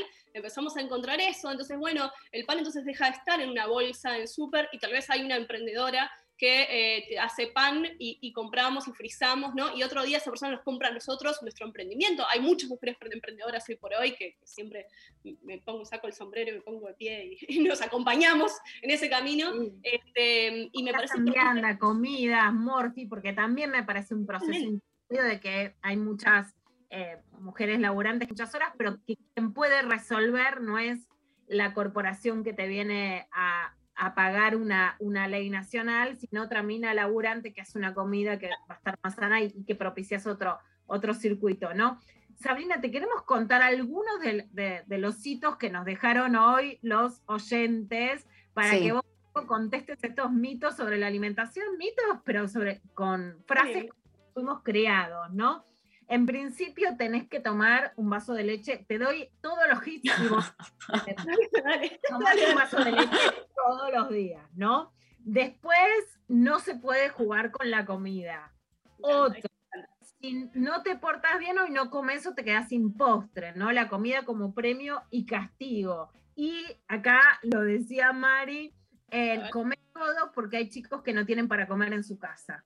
¿Qué hacemos con todas esas frases con las con todo eso? Con el tema del vaso de leche podemos estar horas hablando, por supuesto, porque también hay una publicidad agresiva, ¿no? Acerca, el otro día le veía una, una publicidad, una nutricionista decía que la leche vaca tenía factores de crecimiento. No por Dios, o sea, tiene factores de crecimiento para su ternero, así como la leche humana tiene factores de crecimiento para la cría humana. O sea, la leche vaca no tiene, por favor, no tiene factores de crecimiento, no debería tenerlo. O sea, este, no, sí, Em, pero está esa idea del superalimento. Sobre este punto, Sabri, perdón que te quiero hacer una pregunta de un tema que me preocupa, que es lo que ahora se llama la pubertad adelantada, o chicas a las que le viene antes la menstruación, y que eso también después incide, yo no lo sabía, sobre que sean menos altas porque cuando viene la menstruación se detiene el crecimiento y que hablaban que esto podría tener que ver también con la alimentación o comer pollo con muchas hormonas. Ay, eso me recuerdo, sí, como ay, que el pollo, o hay que comer, come más pollo así te crecen más las tetas, como ese tipo de razonamientos de, de mi pubertad que era como, ¿qué, ¿qué está pasando acá? Por favor. Sin pollo no hay paraíso, sin tetas no hay paraíso, por las dudas que no, no entiendan mis códigos culebroneros. Ah. La pubertad precoz tiene muchas instancias, hay cosas que son hormonales puntualmente, pero sí, sí es cierto que estamos expuestos a un montón de disruptores endocrinos, lo que llamamos disruptores endocrinos. Eh, no solo de los, de los productos, más que de los alimentos que consumimos, ¿no? Consumimos cantidades industriales de, de conservantes, colorantes, de, em, de, de estiradores, ¿no? Hace poco salió como una bol- como que se estirara la croqueta, una especie de pan rallado misterioso que era para estirar la, la- la- la hamburguesa, bueno, terrible, terrible estirador que estoy comprando. Y todo eso incide, por supuesto, en, los ejes endocrinos eh, y, y realmente encontrar, hay muchos disruptores endocrinos, más allá, digamos, de los productos alimenticios y demás, ¿no? Eh, los plásticos, por ejemplo, se sabe que hay, pues, piensan que todos los ultraprocesados están envueltos en plástico y esos plásticos también pueden ser disruptores endocrinos. Comemos muchas cosas envueltas en plástico, muchísimas cosas. También eso, ¿no? El impacto medioambiental en los ultraprocesados. Abrimos plástico, se termina el plástico, hay unas masitas que vienen como con plástico y después cada masita viene con plástico y después cada Ay, una sí. de esas viene, por favor, ¿cuánto, ¿cuánta bolsa vamos a poner? Una bolsa. Todo eso sí, tiene, hay, disruptores endocrinos eh, que realmente afectan eh, ciertas cuestiones del crecimiento y del desarrollo.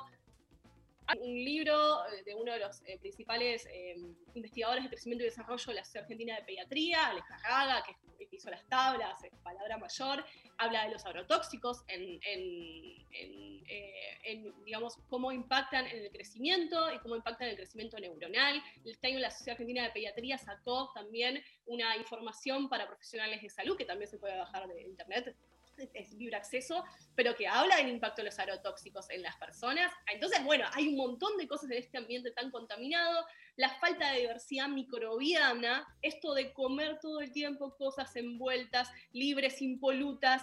eh, eh, no estoy diciendo que no hay que lavar la verdura, ¿sí? O sea, hay que lavar la verdura, es importante porque hay enfermedades, pero es diferente comer verdura, que va a tener una carga microbiana que es necesaria para, para el funcionamiento correcto de nuestros sistemas, que comer algo totalmente estéril todo el tiempo encerrado en eh, paquetitos. ¿no? La verdad que estamos expuestos a muchos componentes tóxicos ambientales y eso es un problema. Y justamente volviendo al tema de la leche y los superalimentos, aparece esta cuestión, ¿no? De que yo, esta idea a tomar la leche, porque si vos tomás la leche vas a ser alto, vas a tener todo el calcio que necesitas, todas las proteínas que necesitas. Bueno, hay un montón de alimentos más alrededor de la leche. La Sociedad Argentina de Pediatría y otras sociedades científicas plantean que a partir del año de vida nunca, nunca disruptivamente, no es que cumple un año el bebé y cambiamos, ¿no? Pero eh, no deberían consumir más de 500 mililitros de lácteos totales al día. ¿Por qué? Porque la idea es que te, haya una diversidad alimentaria.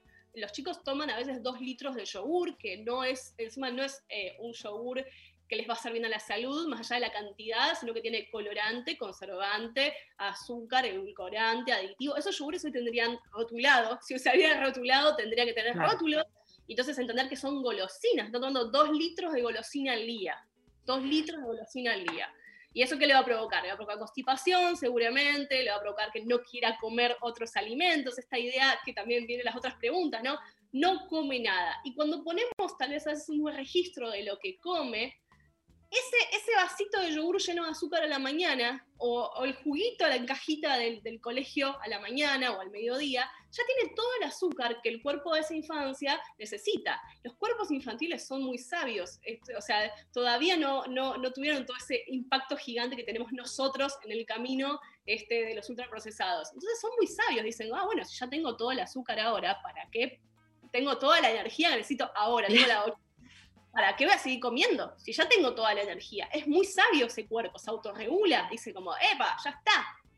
Sea, entonces después vamos al almuerzo y por ahí hay, un, hay una, no sé, un hay huevo, hay tortilla con eh, brócoli y es como, no, mira, al lado, primero a nivel eh, sensorial, al lado de algo que está preparado para excitarle todas las neuronas desde los ojos para mirar lo- los dibujitos de Pau Patrol que está dibujado, hasta el aroma, hasta lo que les excita las papilas gustativas y el azúcar que activa los sistemas de recompensa, y no, el brócoli pierde lamentablemente en ese camino, sin duda. Eh, y después, ¿qué pasa? Llega la, la tarde y pasa lo mismo, ahí agarra el hambre, entonces, de nuevo, un juguito de caja, un, un, un yogurcito, un- algo, algo con chocolate, pero no, no tengo nada en contra del chocolate, quiero que lo sepan, solo que chocolatada, no tengo nada en contra del chocolate. Menos mal. No, hay chocolates hermosos, placenteros, divinos de comer, sin duda. Ahora, la chocolatada que conocemos es 80% azúcar, 20% cacao. O sea, de chocolatada tiene poco. Es una mezcla azucarada que estamos metiendo en el vaso. Con el cacao está todo bien, gente. ¿eh? Que, queremos mucho al cacao. No estamos barriendo a nadie. Ahí negociamos. Ahí negociamos. Sí, hay un montón de cosas. ¿Qué es esto? Comer eh, eh, saludable no es el comer aburrido. No es comer aburrido, al contrario, hay, hay un, pla- tiene un placer. Y esto que, que con las otras preguntas que había acerca de eh, comer porque los chicos te se mueren de hambre y que si no. Sí, eh, la idea de la pobreza, como no te importa en ningún otro momento, salvo cuando le decís al, al pibe o a la piba, ojo que hay, hay chicos que no tienen para comer, ¿no? Exactamente, y después esta cuestión de, de- de con- convertir un poco a veces en un campo y que gente se pierda ese placer. O sea, eh, los bebés cuando vos lo dejas en un- con un plato de puré, de pedacitos, de como vos quieras darle el alimento cuando empieza la alimentación complementaria, a ellos quieren jugar. Es un juguete nuevo, como, ah, metí las manos en el puré, ah, me la pasé por la cara, ah, mirá, mirá, cuando se pasan el puré por la nariz, por más de que no se lo metan en la boca, lo están oliendo. Entonces hay, una huella sensorial en sus cerebros que dicen, ah, mira este olor a la mandarina, qué flash esto que está sucediendo, ¿no? Nos ven a nosotros, los adultos, ¿no? Em, que a veces, muchas veces los adultos estamos con el teléfono, y yo lo digo como persona que trabaja con las redes y que está mucho tiempo con el teléfono en la mano, y decís como, bueno, tal vez dejarlo un rato en la hora de la comida y mirarnos y charlar, ah, te gustó, es naranja, te lo pasaste por la, la nariz, ¿no? Y se va estableciendo un diálogo alrededor del alimento y del juego. Lo que pasa es que los adultos no jugamos. O sea, hemos perdido, es como, bueno, comemos porque es la hora de comer y tengo que decir, O sea, jugar con la comida no está mal, hay que dejarlos que toquen, que se coman también en pedacitos. No sé, Ah, sí. Mi hermana Daniela me decía que, eh, por ejemplo, yo también, un- una compañera de trabajo me había dicho que la hija se le había atragantado con una manzana. Entonces me iba a trabajar asustadísima y si alguien me daba a comer dejaba la indicación que coma todo muy diluido porque me daba mucho miedo. Que los pedacitos vos decís que no, no necesariamente son más peligrosos.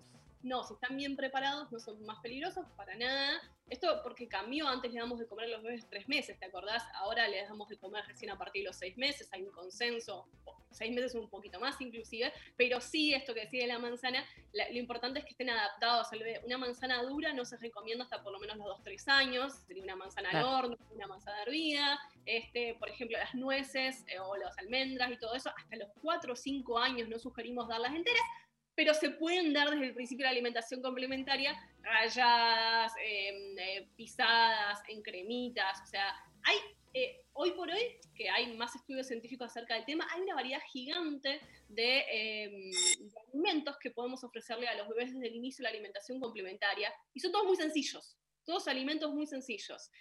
Todos los que están en la verdulería, legumbres, cereales, frutas, verduras, si consumen alimentos de origen animal en la familia, alimentos de origen animal, sin necesidad de preparar mucho, y esto me parece importante, sin necesidad de separarse a cocinar un millón de horas. ¿Qué van a comer ustedes los adultos? Esto. Bueno, seguramente, seguramente una- puedan ser los mismos que pueda comer el bebé. Y si hay algo en tu plato que no le darías a tu bebé, también está bueno, me parece, replantear uno como, ¿por qué lo estoy comiendo yo? ¿Y eh, eh, con, qué, con qué frecuencia lo estoy comiendo? ¿no? ¿Con qué frecuencia estoy comiendo esto que a mí me parece que no está bueno? Porque el cuidado de la persona adulta también es el cuidado del bebé. Y hay, hay un, un cuidado de las personas que cuidan, que es importante destacar también en este camino. es que te ayuden a crecer los hijos también, que es lo que hacen, ¿no, Sabri? Hay en, en la primera infancia, cuando son bebés, etcétera, mucha libido, que por eso, mucha libido en, en la crianza, en el bebé, porque venís de un embarazo en donde lees libros, te interesás, y en general hay un tiempo y una disposición para eso. Una vez trabajé en una revista que fue un fracaso. Madres y padres de hijos de 10 años, ponele, ¿no? Y fue un fracaso, porque yo creo que la gente pone todo. Cuando dice 10 años ya está, no me salió, ¿no? Y deja como de leer y de interesarse. ¿Qué se puede hacer por aprovechar esa alivio, esas ganas que tenés cuando son bebés y poder o continuar o retomarla? Porque a lo mejor no le diste bien de comer cuando era bebé, no pudiste, no salió, no se te daba, eh, trabajabas mil horas. Y podés cuando tiene 10 o 15 o ¿cuántos tenés, Mari? ¿Yo ahora, en este momento? Sí. 23. 23, y ahí hay un papá, una mamá que dicen, che, voy a empezar a cocinar mejor. ¿Se puede hacer eso y seguir criando, digamos, aunque eh, los pibes sean más grandes? Y por supuesto, y primero salir de la culpa, vuelvo a lo, a lo que decíamos al principio, Sí. se hizo lo que se creyó mejor con la información que se tenía en ese momento. Muchas veces esto sucede en los consultorios o en los talleres. Yo a mi hijo mayor, a mi hija mayor, eh, hice todo mal. No, no hiciste todo mal. Si hiciste todo desde el amor, ¿cómo va a ser todo mal? O sea, hiciste lo mejor que se sabía en ese momento. De hecho, a ver, yo estuve dos meses leyendo el, el, yogurcito que tenía dentro, no entendía que tenía dentro. Hoy, tenía, hoy, tenemos otra información y está buenísimo, pero yo hace cuatro años en el consultorio te da el yogurcito. Si nosotros los profesionales de salud no lo sabemos. O sea, y entonces que salgamos de esa culpa y sí, por supuesto, a ver, si los adultos y adultas y adultes podemos decir como, mira, la verdad me estoy sintiendo mal, porque también hay una cuestión, ¿no? Si le preguntamos, agarramos 20 adultos y le decimos, che, ¿vos cómo estás con, con la panza? ¿Cómo te sentís? ¿No? Y la mitad toma alguna pastilla para la presión, la otra mitad tiene el azúcar más irritable, otros son constipados. Todo eso tiene que ver con la alimentación. Todo tiene que ver con la alimentación, ¿no? Si muchos de esos adultos pueden hacer cambios alimentarios, ¿no? Y decir como, bueno, mira, me estoy sintiendo mal realmente, o, o no quiero sentirme mal, también eso, em, ¿cómo no lo van a poder hacer las infancias y las adolescencias? La adolescencia y la infancia, por supuesto, hay ámbitos escolares, hay ámbitos de pares. Van a querer ir a comerse una pizza. Eso no es un, no es un problema y no, no es que lo vamos a aislar del mundo y le vamos a decir, no, llévate un tupper, un tupper con croquetas de tofu, porque, bueno, tal vez, Claro. no por ahí le copa y Sí, se la sí, lleva, sí. ¿no? También me parece eso es interesante, ¿no? A veces como, "Ah, pero ¿cómo le voy a mandar? A él le gusta, bueno, si a él le gusta, también como defender, defender los propios placeres. A mi hijo le encanta llevarse eh, frutas al jardín. Y realmente, o sea, vuelve vacío, le- la está comiendo. Probablemente haya galletitas en ese camino, existan. Pero bueno, en casa, yo tengo una, una, una axioma en casa que es que lo que está en casa se puede comer. Él lo puede comer. Tiene tres años, va a cumplir tres años. Este, si está en casa se puede comer. Entonces, chequemos qué, qué tenemos en casa. Porque esa es mi responsabilidad como adulta que hay en casa. Pero si está en casa, lo puede comer.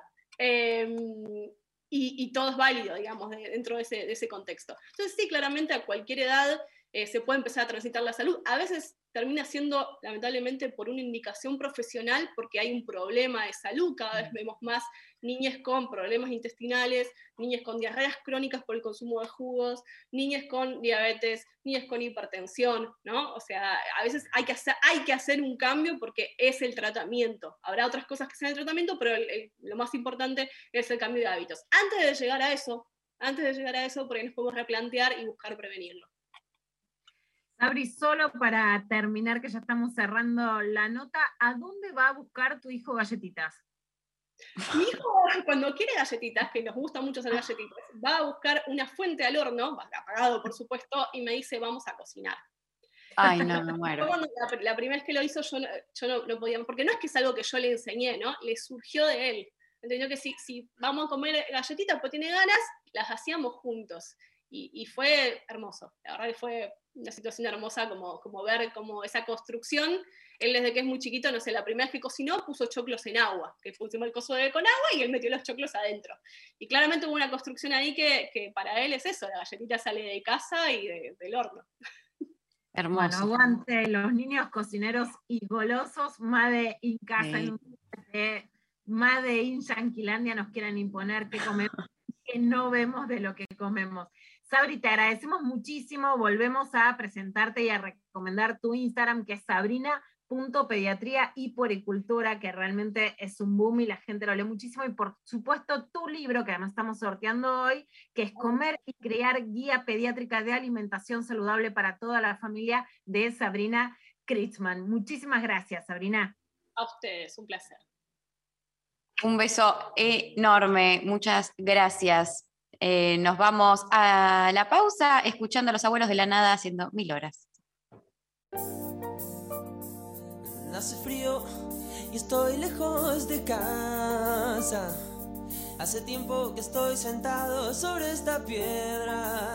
Yo me pregunto, ¿para qué sirven las guerras?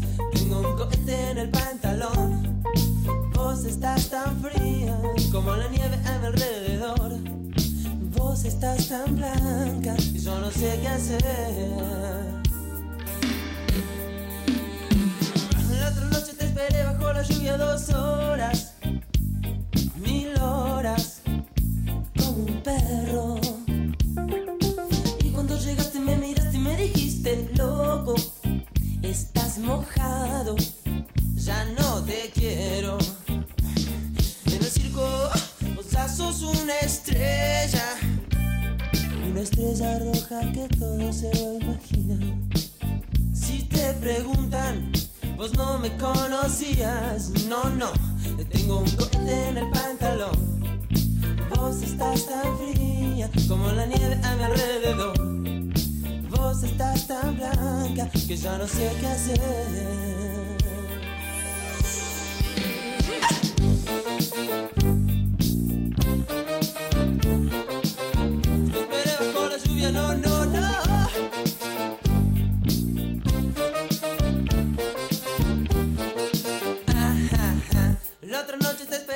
La lluvia dos horas, mil horas, como un perro.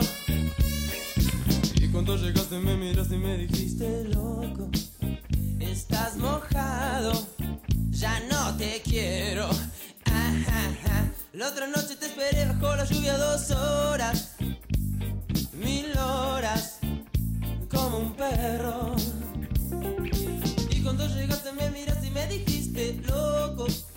Estás mojado, no te quiero. Ajá. Hasta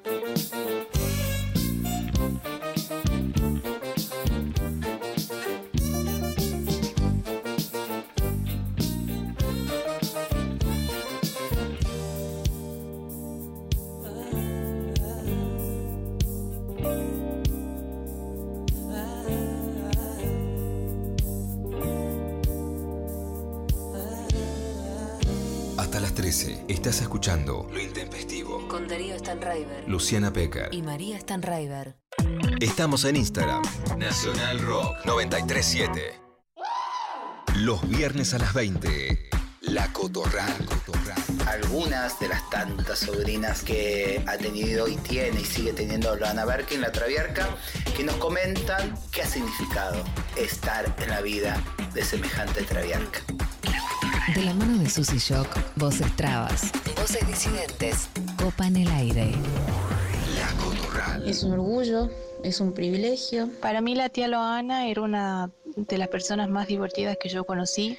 Ella era muy carismática. su lucha y, y todo lo que ha significado ella en cuanto a derechos ganados para la disidencia. Viernes de 20 a 21 por 937 Nacional Rock. Hace tuya. Hace la tuya. ¿Quiénes se tienen que vacunar contra la gripe?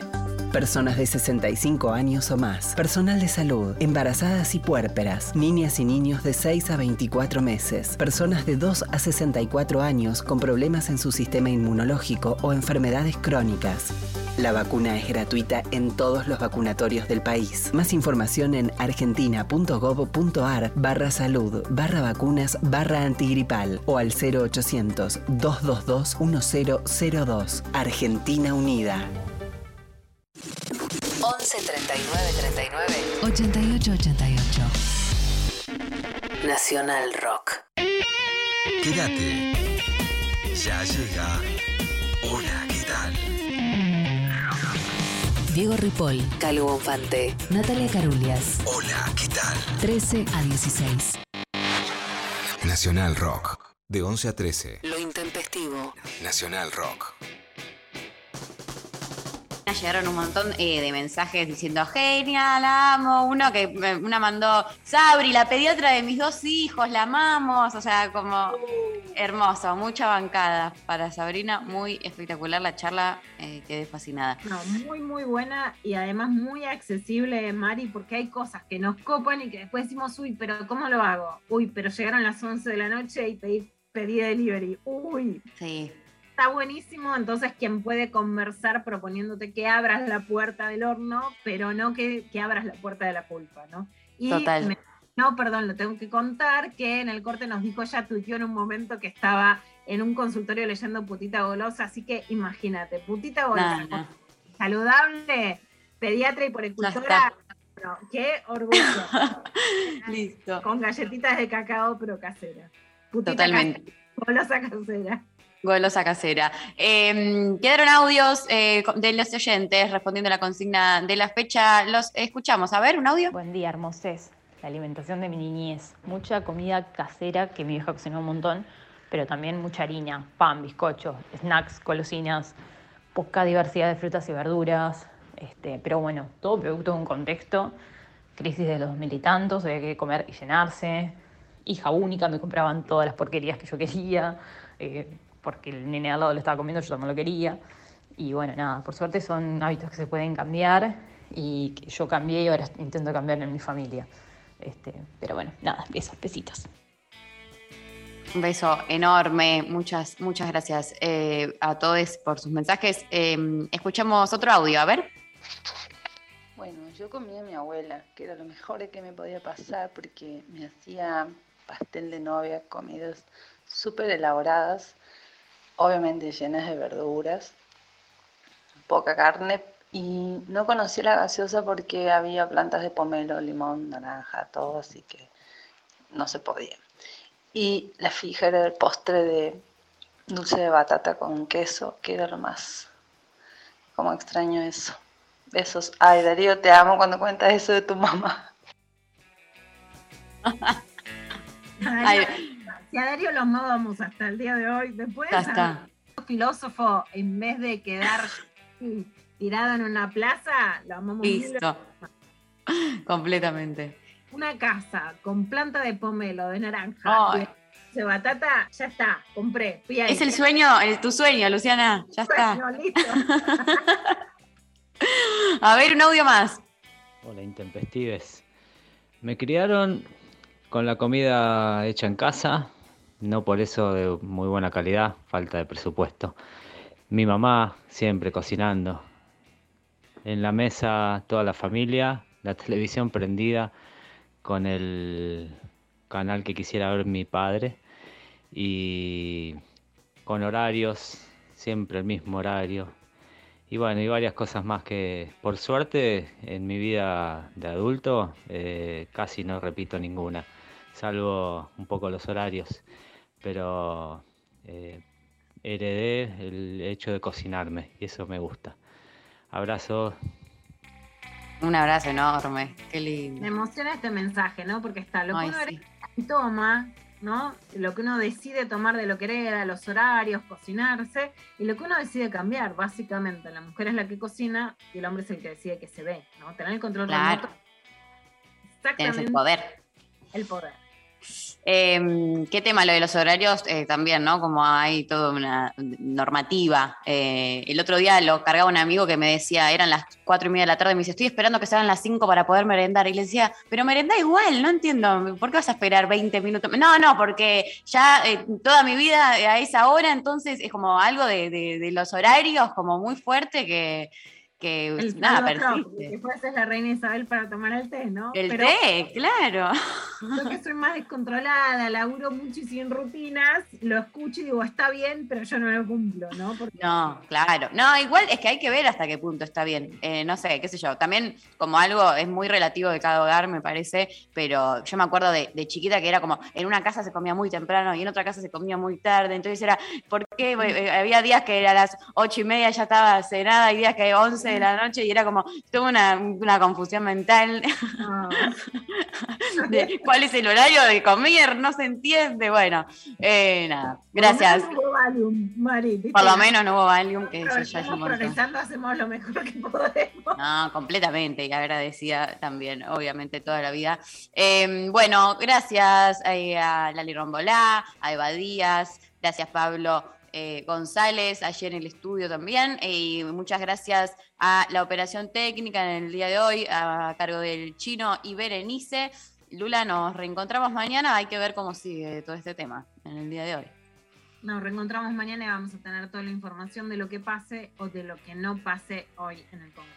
Completamente ganadora del libro de Sabrina, Comer y Criar, Guía Pediátrica de Alimentación Saludable para toda la familia, editado por Planeta, Silvina, que nos mandó eh, su audio contándonos de, bueno, las invasiones inglesas, todo con eh, a puro aceite eh, y un montón de cosas más muy hermosas. Ahí la producción se contacta con ella para coordinar el premio y nos vamos eh, hasta mañana. Eh, nos vamos escuchando a Connie Isla con Colchón. Muchas gracias por estar del otro lado. Nos reencontramos mañana con más lo intempestivo. Adiós.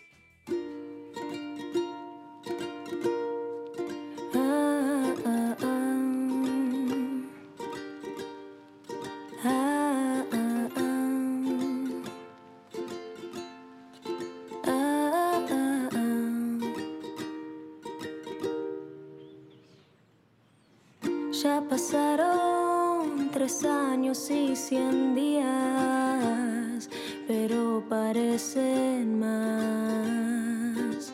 De aquella noche en tu terraza de Villa